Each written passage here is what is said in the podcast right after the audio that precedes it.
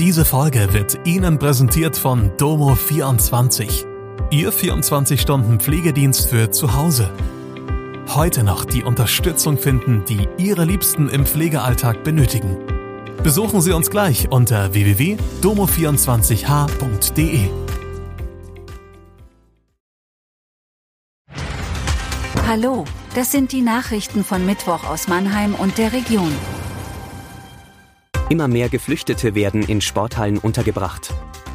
Polizei sucht nach Ursache für Brand in einer Wäscherei in Waldorf. In Mannheimer Kindertagesstätten fehlt Fachpersonal. Der Unmut in vielen Städten und Gemeinden im Südwesten wächst. Angesichts immer mehr ankommender Geflüchteter fühlen sich die Verantwortlichen vor Ort von Bund und Land alleingelassen. Auch Mannheim schlägt Alarm, weil immer mehr unbegleitete Jugendliche in die Stadt kommen. Einige Landkreise müssen mittlerweile die Geflüchteten wieder in Sporthallen unterbringen. Bis Jahresende wird allgemein eine noch stärkere und schnellere Zunahme der Flüchtlingszahlen erwartet. Nach Mannheim sind in diesem Jahr bisher 746 Geflüchtete gekommen.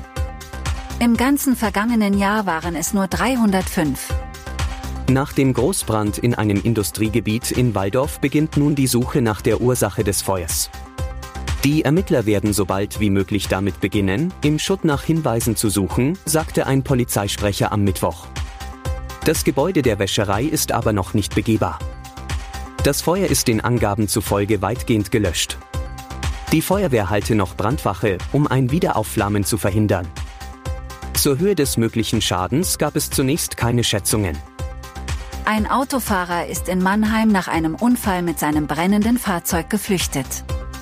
Nach Angaben der Polizei fuhr der bislang Unbekannte mit seinem Smart in einer auffällig rasanten Fahrweise die Waldstraße von Sandhofen in Richtung Waldstadt entlang.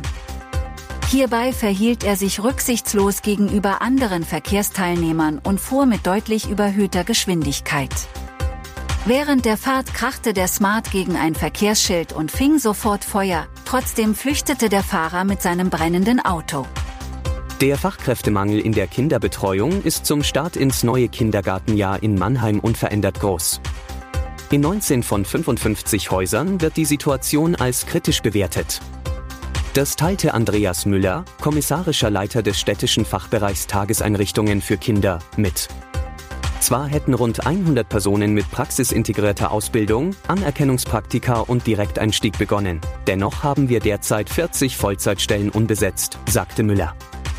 Übrigens, wir würden uns freuen, wenn ihr an unserer Umfrage auf Spotify teilnehmt und uns Feedback zu Mannheim Kompakt gebt.